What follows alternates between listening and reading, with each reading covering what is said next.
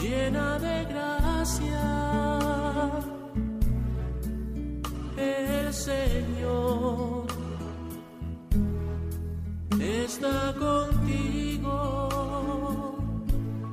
Comienza Caminos de María, dirigido por Eustaquio Masip.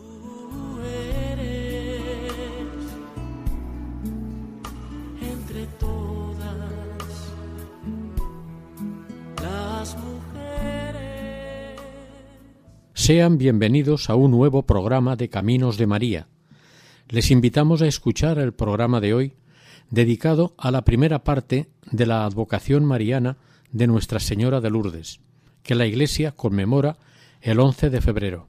Este es el equipo de Radio María Nuestra Señora del Lledó de Castellón. Las apariciones de la Virgen María, acontecidas en la segunda mitad del siglo XIX en Lourdes, pequeña localidad situada al sur de Francia, junto a los Pirineos, es la presentación más genuina de milagros de la Virgen en todo el orbe cristiano, sobre todo en la segunda mitad del siglo XX. Para los peregrinos que visitan Lourdes, en lo más íntimo de su ser tienen presente una palabra milagro. La impresionante explanada de los templos no puede dejar indiferente a ningún creyente cuando la vislumbra por primera vez, y la imagen de la Virgen María se hace presente en todas las mentes y en todos los corazones de los peregrinos, e incluso en quienes asisten como curiosos turistas atraídos por los maravillosos sucesos. La historia empieza el 11 de febrero de 1858. Hacia el mediodía, Bernadette Subirú, su hermana María y una amiga, Juana Abadí, fueron a buscar leña seca a Zamasabiel. Atravesaron el pueblo y cruzaron el río Gav por el puente viejo. En el molino franquearon el arroyo del Sabi y se dirigieron hacia la gruta frente a la cual desembocaba el arroyo de- en el río Gav. En aquel tiempo el Gav pasaba muy cerca de las rocas de Masabiel. María y Juana se descalzaron sus zuecos y con ellos en la mano atravesaron sin ningún problema ese riachuelo poco profundo, pero cuya agua les pareció glacial. Bernardet, temiendo los ahogos de su asma, titubeó y pidió a Juana Abadí la ayudara a pasar llevándola sobre sus hombros.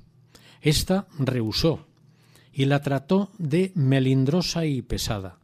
Bernardet, después de haber tratado en vano de pasar por encima de piedras que había lanzado al riachuelo, se decidió a pasarlo y empezó a quitarse los zuecos y las medias y a hacer como su hermana y su amiga. Se encontraba delante de la gruta cuando inesperadamente se produjo la primera aparición. Hubieron en total dieciocho apariciones que se pueden clasificar en tres grupos. Las tres primeras con un intervalo de algunos días, jueves 11, domingo 14 y jueves 18 de febrero. Fueron para preparar a Bernardet para recibir durante quince días consecutivos de labios de la Virgen confidencias y mensajes sobrenaturales muy importantes. Del 19 de febrero al 4 de marzo fue la gran quincena durante la cual la Madre de Dios se apareció a Bernardet por la mañana todos los días, excepto dos. Esta serie de apariciones consecutivas terminó el 4 de marzo, con una manifestación extraordinaria a la cual las autoridades oficiales y la tropa aportaron una solemnidad imprevista, pero el clero no asistió. Las tres últimas apariciones, jueves 25 de marzo, miércoles 7 de abril, viernes 16 de julio, se fueron espaciando en el tiempo cada vez más. Estas culminaron aportando revelaciones divinas a la cristiandad y a Bernardet.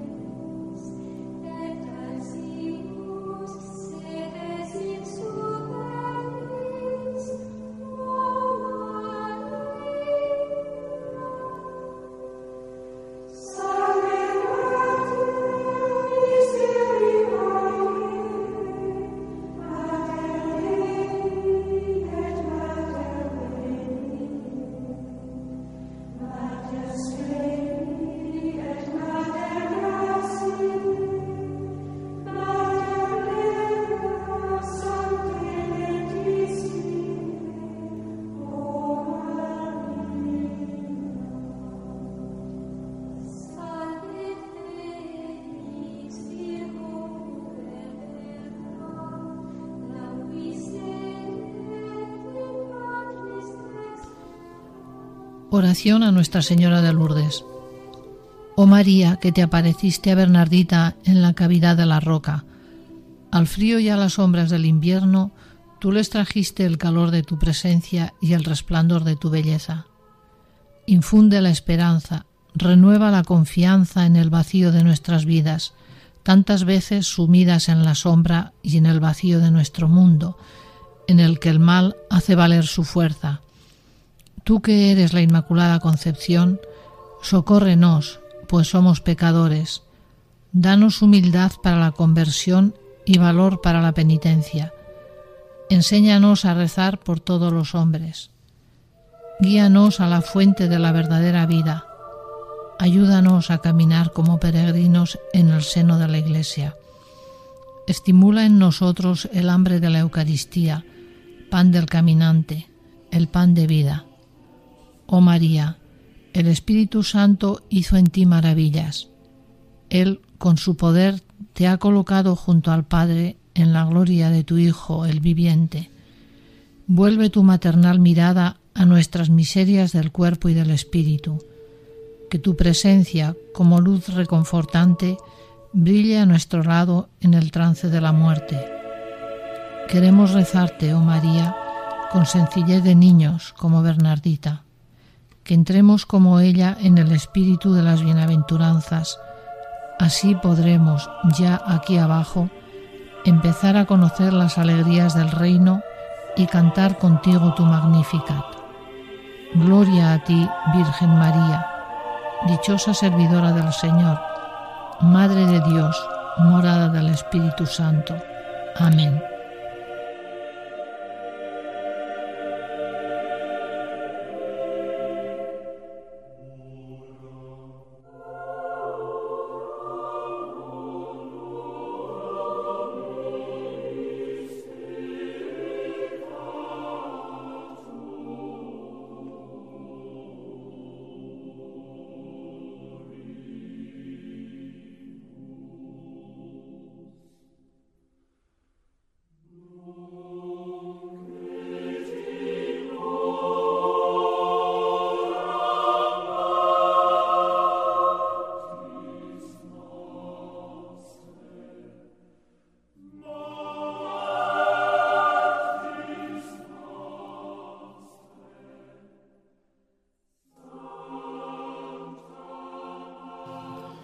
Bernardet nos cuenta, yo había empezado a quitarme mi primera media, cuando de repente oí un rumor parecido a un ruido de tormenta.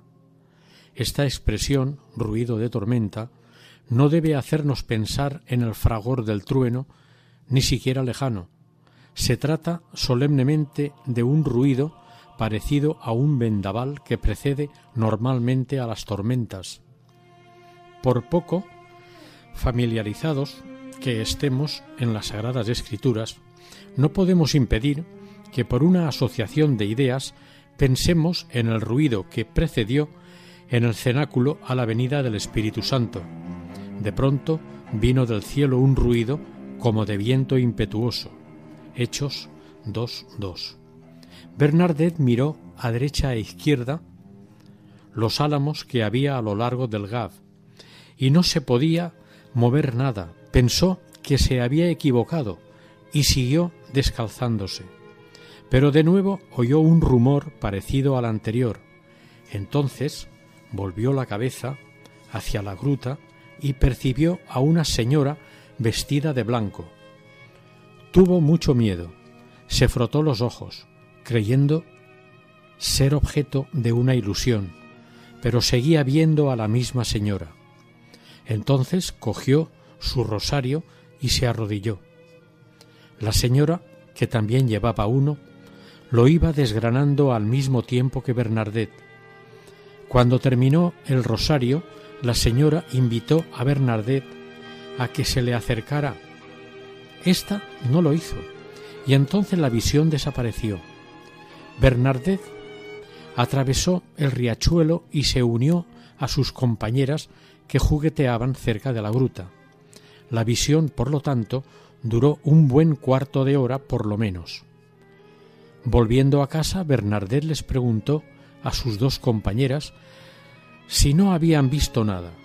Ellas respondieron negativamente, pero sospechando que Bernardet había visto algo, no pararon de preguntarle insistentemente. Cuando Bernardet se encontró sola con su hermana María, ésta le contó los detalles de la visión, después de haberle pedido que guardara secreto. Esta primera aparición, como vemos, es muy sencilla, sobre todo si nos atenemos al relato escrito por la misma Bernardet. La señora no habló, simplemente tomó su rosario e hizo una señal a Bernardet que no se atrevió a acercarse. Entonces la señora desapareció. En cuanto estuvieron en casa, María, la hermana de Bernardet, no hace falta ni decirlo, se olvidó del secreto que había prometido guardar y le contó a su madre todo lo que su hermana le había confiado. Su madre, preocupada por la pretendida visión, la reprendió enérgicamente, pero se conmovió cuando en la oración de la noche, mientras recitaban la invocación, Oh María, sin pecado concebida, rogad por nosotros que recurrimos a vos, Bernardet estalló en sollozos. Su madre le prohibió terminantemente que volviera a la gruta. Una de las virtudes principales de Bernardet era la obediencia. Durante toda su vida se esforzó por obedecer estrictamente. Pero por otro lado, a partir de la aparición, la Santísima Virgen le robó el alma. En los dos días siguientes, Bernardet no pidió permiso para volver a la gruta, ya que no fue, pero oía en el fondo de su corazón la voz secreta que la urgía para que volviera a la gruta de Masabiel. Ella confió su ardiente deseo a su hermana María, y ésta el domingo se acercó a decírselo a su madre, quien le dio una negativa rotunda y entonces María recurrió a su amiga Juana Abadí. La madre de Bernardet se resistía, pero las dos amigas unieron su petición para hacer fuerza, y la madre les respondió con impaciencia Iros y no me mareéis más, pero estad de vuelta a la hora de vísperas. El domingo 14 de febrero, al principio de la tarde, tendría lugar la segunda aparición, ya que Bernardet tenía la íntima seguridad de que la señora la llamaba.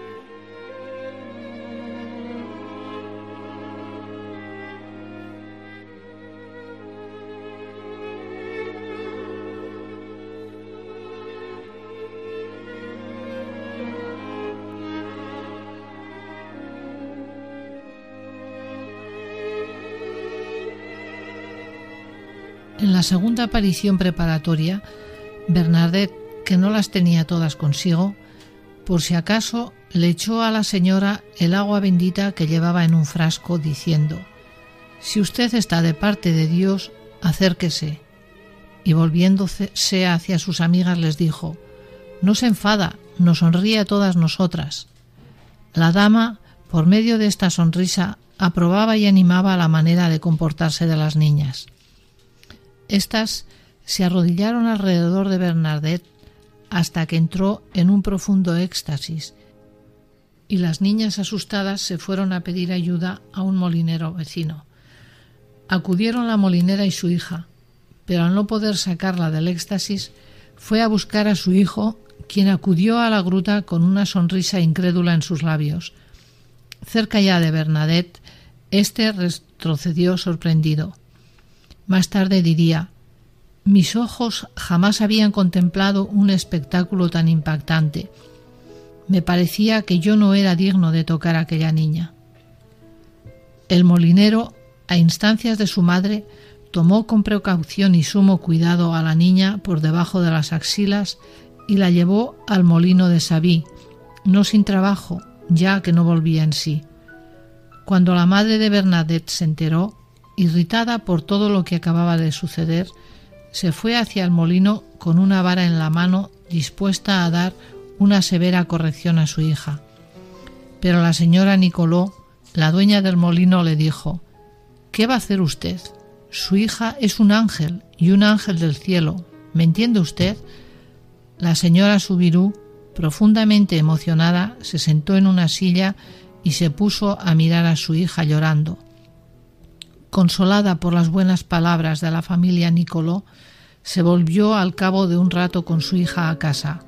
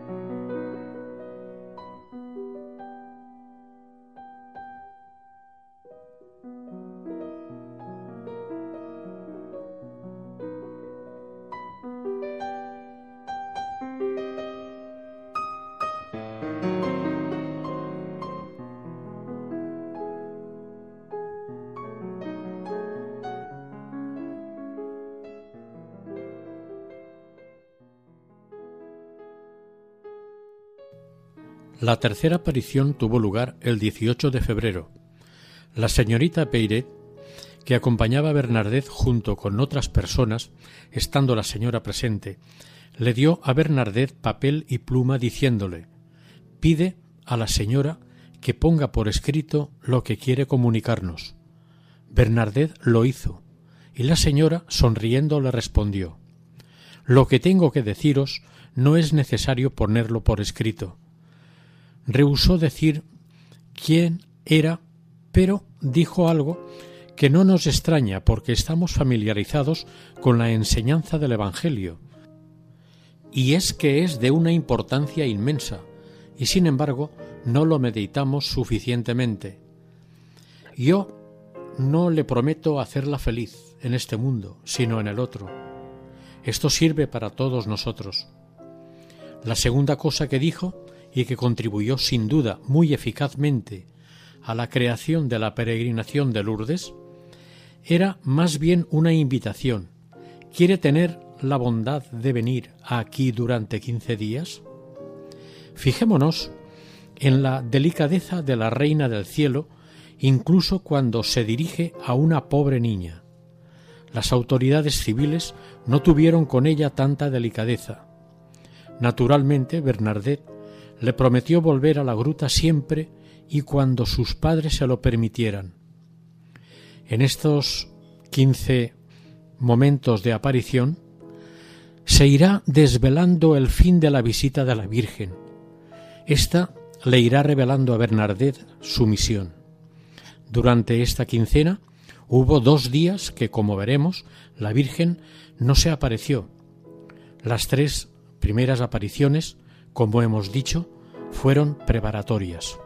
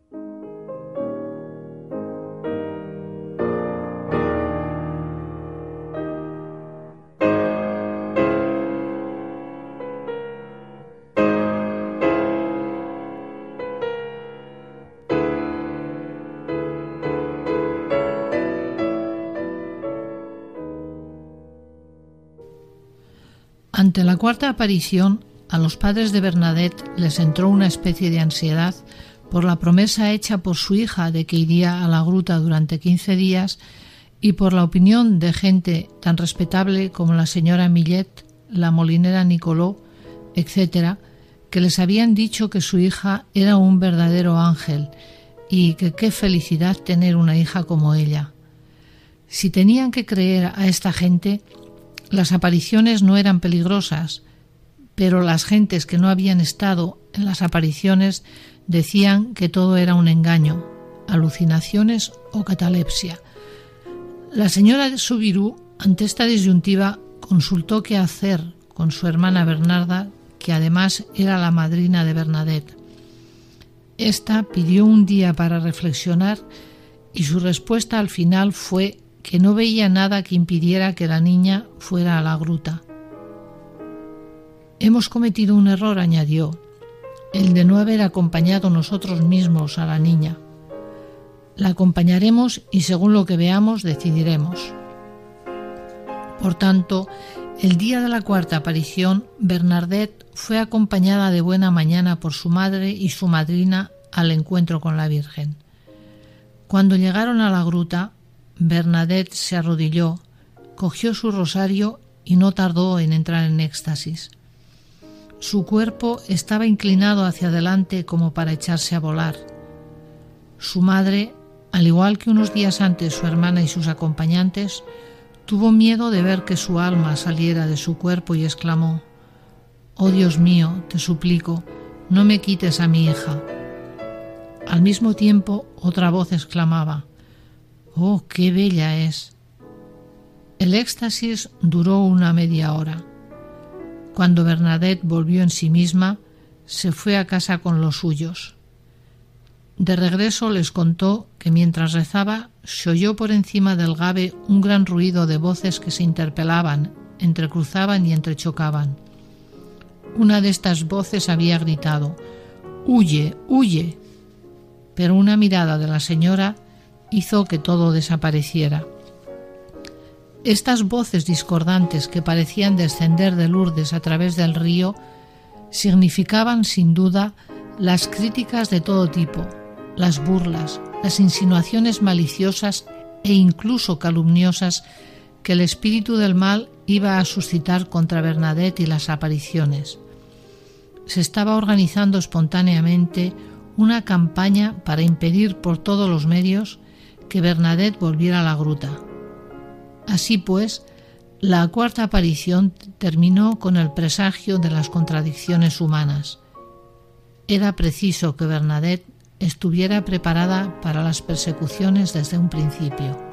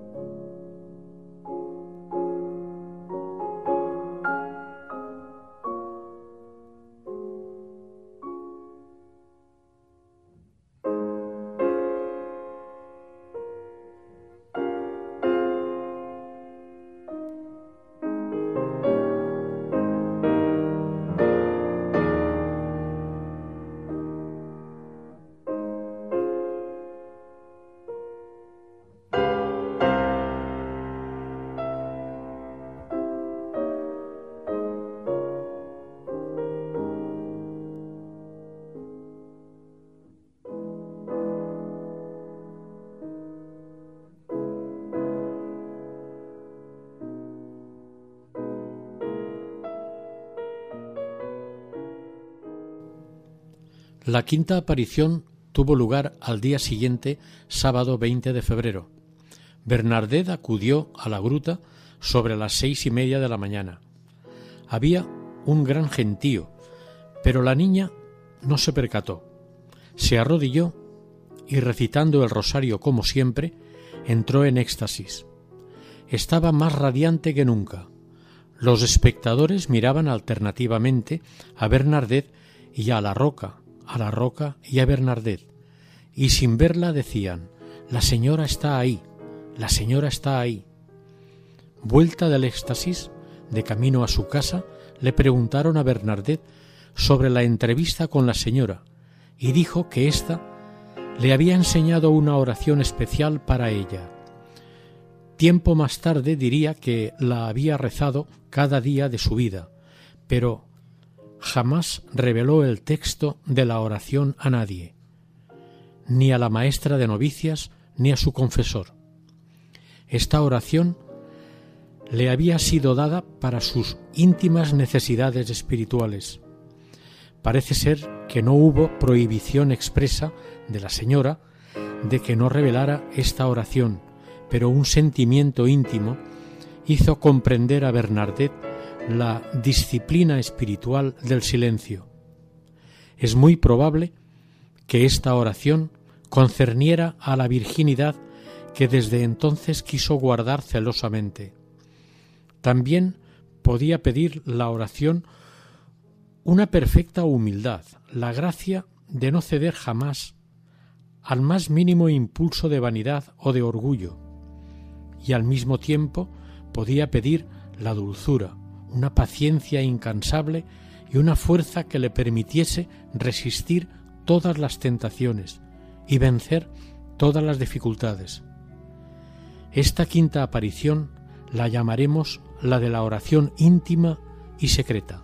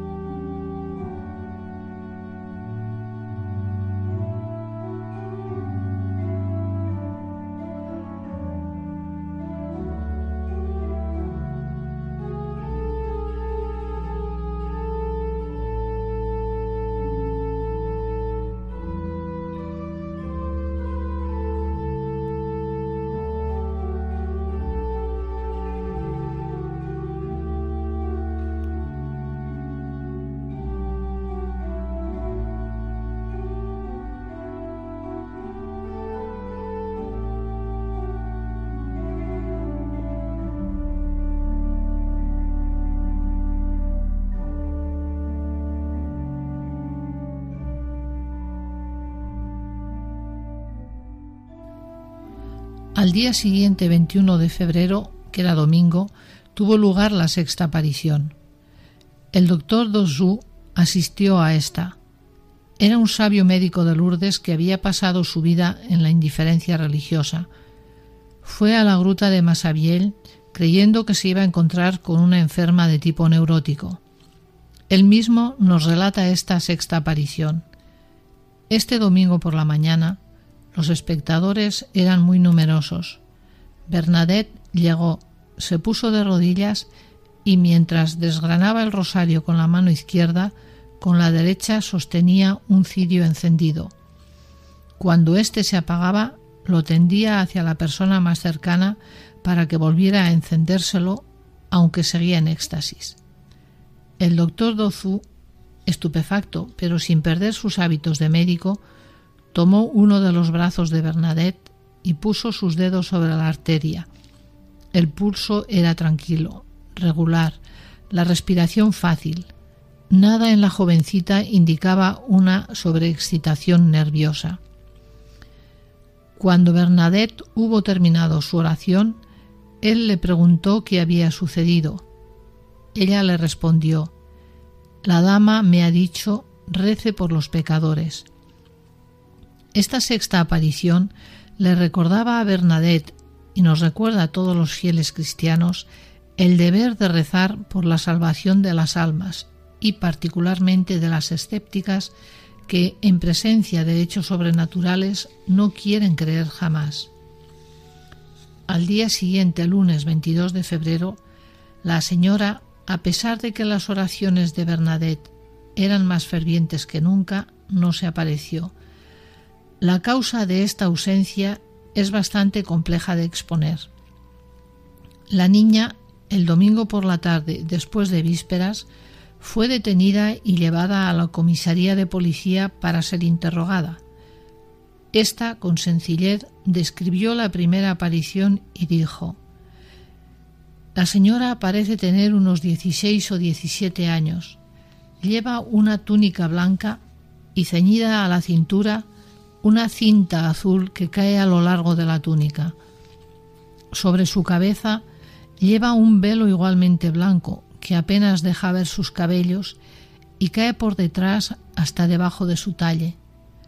Sus pies están desnudos, pero cubiertos por los últimos pliegues de la túnica y en la punta brilla sobre cada uno de ellos una rosa amarilla. En su brazo derecho sostiene un rosario de granos blancos con una cadena de oro que brilla como las dos rosas de los pies. Cuando terminó su interrogatorio, el comisario, con el pretexto de que tenía que presentar un informe al prefecto, leyó las notas que había tomado, preguntándole a Bernadette si eran exactas. Él había introducido inexactitudes a propósito. Se esforzó por conseguir que la niña se contradijera, pero ésta, sin desconcertarse y con firmeza, pero sin insolencia y también sin timidez, le corrigió todos los errores. El comisario la riñó y amenazó, pero dándose cuenta de que no obtendría nada con amenazas, le ordenó de malos modos que no volviera a la gruta o la encerraría en la cárcel. Con mucho menos cualquier jovencita se habría desmoralizado y hubiera roto en lágrimas. Pero Bernadette, al contrario, guardó su sangre fría y dio prueba de una paciencia tranquila e imperturbable. Su padre, a instancias del comisario, también le prohibió que fuera a la gruta. A la mañana siguiente, lunes 22 de febrero, Bernadette, obedeciendo a la provisión de su padre, no se atrevió a ir a la gruta antes de acudir a la escuela. Después de clase, cuando se disponía a volver a casa, se encontró súbitamente detenida como por una barrera invisible. Daba pasos sin poder avanzar. Entonces creyó comprender que no había sido fiel a los compromisos contraídos con la señora. Sin dudarlo ni un momento, tomó el camino de la gruta. Los gendarmes que la vigilaban le preguntaron a dónde iba, a lo cual ella les respondió que a la gruta. Estos no se lo impidieron y la siguieron. Cuando llegó a la gruta, escoltada por los dos gendarmes, se arrodilló, tomó su rosario y lo estuvo rezando durante largo rato. Finalmente se levantó un poco desconcertada y confesó que no había visto nada. Cuando Bernadette regresó a su casa acompañada por su madre, estaba en tal estado de desconsuelo que su padre no se atrevió a mantener la prohibición de que no volviera a la gruta. Temían haber desobedecido a una voz sobrenatural por miedo o respeto humano. Cuando se habla de las apariciones, no se insiste suficientemente en las pruebas que Bernadette y su familia tuvieron que padecer, ni en todas las circunstancias desgraciadas, las contradicciones venidas de todas partes, incluso de personas por las cuales Bernadette debía haber sido apoyada y animada. Habría que estudiar toda la marea de amargura que ella y los suyos tuvieron que atravesar por parte de las autoridades civiles, religiosas e incluso en algunas ocasiones por parte de las hermanas del orfanato donde estudiaba. Pero media hora con la señora consolaba a Bernadette abundantemente de todas las pruebas que estaba pasando. Peggy tiene una reflexión que dice, los judíos saben lo que le cuesta a un pueblo tener profetas, por eso temen tanto su venida. Guardando las distancias, se puede decir lo mismo de los santos y de las familias cristianas. Cuando Dios les hace el honor de elegir entre sus miembros un alma predestinada a una misión sobrenatural y redentora, siempre les costará sangre y lágrimas.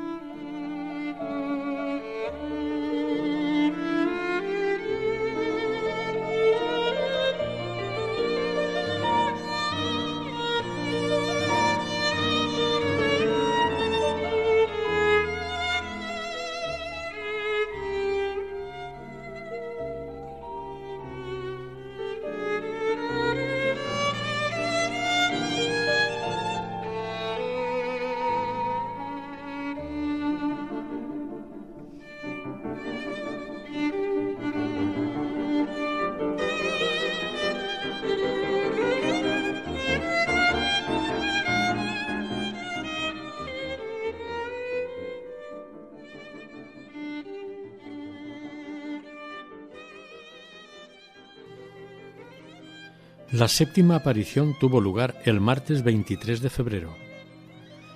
De muy buena mañana, Bernadette, apoyada por la autorización paterna, volvió a la gruta a ver a la señora, a pesar de que ésta no se había aparecido el día anterior.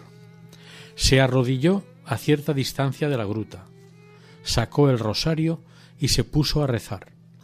De pronto nos cuenta el testigo señor Estrad como si un rayo la hubiera golpeado. Tuvo un sobresalto de admiración y pareció nacer a una segunda vida. Sus ojos se iluminaron. Bernardet no era Bernardet. Espontáneamente, los hombres que estábamos allí nos quitamos el sombrero y nos inclinamos como las más humildes de las mujeres. Después de la séptima aparición, que duró sobre una hora, Bernardet se acercó afectuosamente a su madre y se perdió entre la muchedumbre. Interrogada sobre lo que la señora le había dicho, respondió que le había confiado tres secretos, indicando que estos secretos no podía decírselos a nadie, ni siquiera a su confesor. Esta séptima aparición se denominó, por ello, la aparición de los secretos. De estas confidencias no sabemos absolutamente nada, pero parece como si la Santísima Virgen, encerrando en la conciencia de Bernardet, como en un escondite íntimo, tres secretos importantes. Hubiera querido poner un sello sobre la parte más profunda de su alma, y de este modo ella tomaba posesión y se reservaba para siempre una morada, un santuario inviolable. Esta disciplina de mantener los secretos a la cual la Virgen sometió a su confidente debió ser para ella una escuela de fortaleza, discreción y desafío constante consigo misma, de confianza en la Madre de Dios y en general de formación espiritual y de santificación.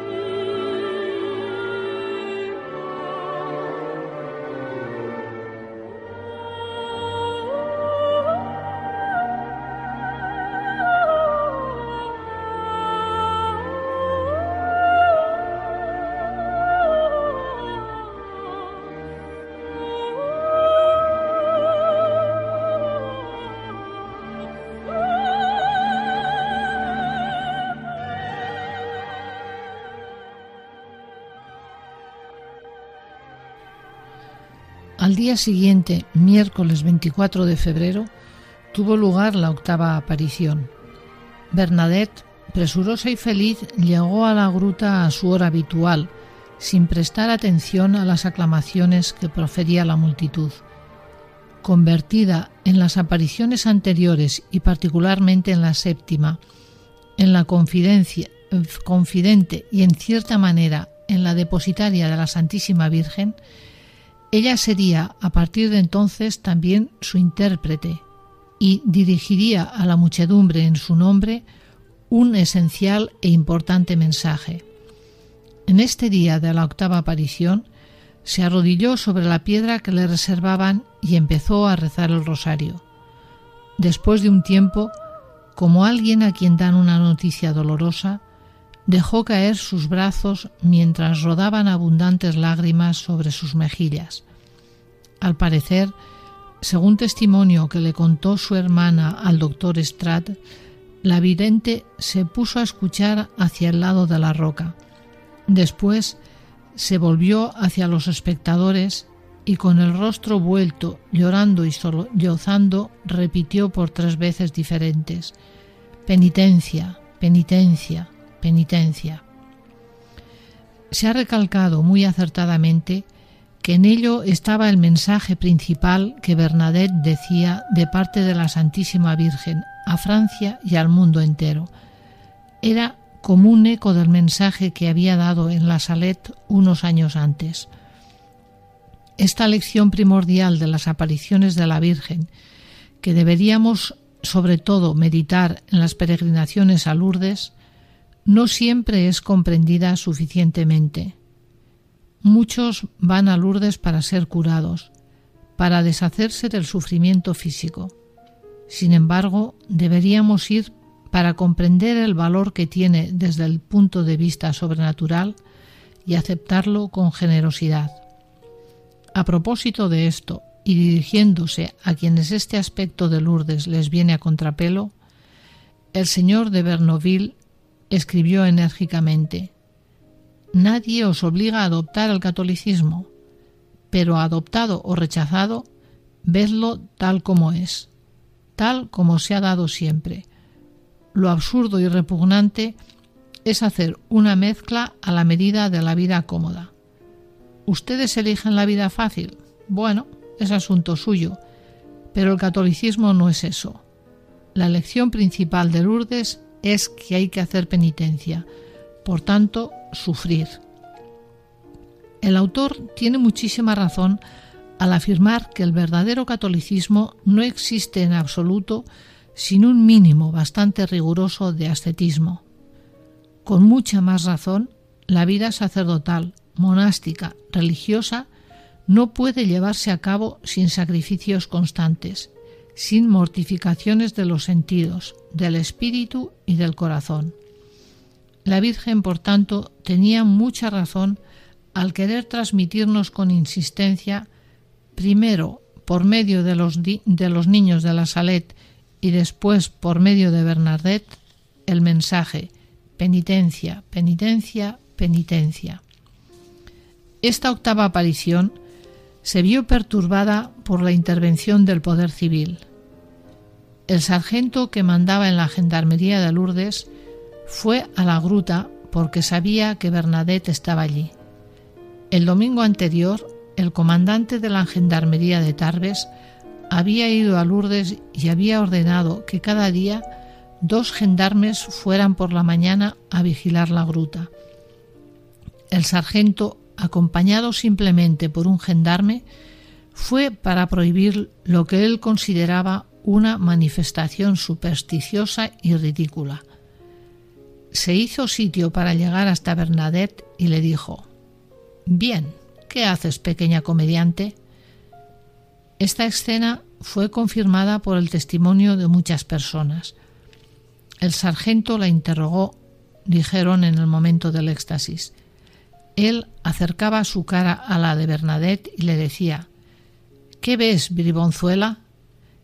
El testimonio de una joven es aún más conmovedor. Un gendarme, empujando a Bernardet por la espalda, le decía Boba, tú crees ver, pero ves como yo. A ver, muéstranos a la gran señora.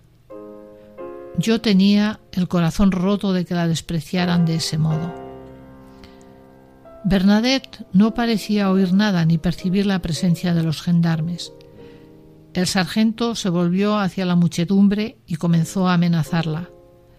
La gente no se atrevió a protestar, pero unos obreros que había en una cantera de al lado empezaron a alborotarse y el sargento juzgó mejor retirarse.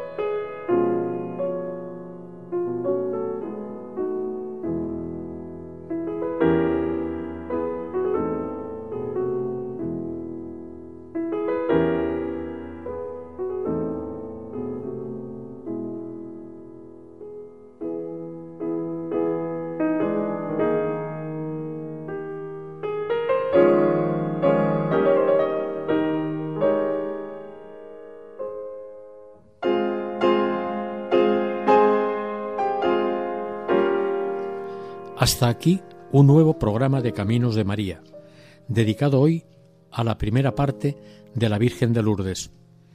Gracias por su amable atención y seguir en esta sintonía. El equipo de Radio María en Castellón se despide deseándoles que Dios y la Virgen les bendigan.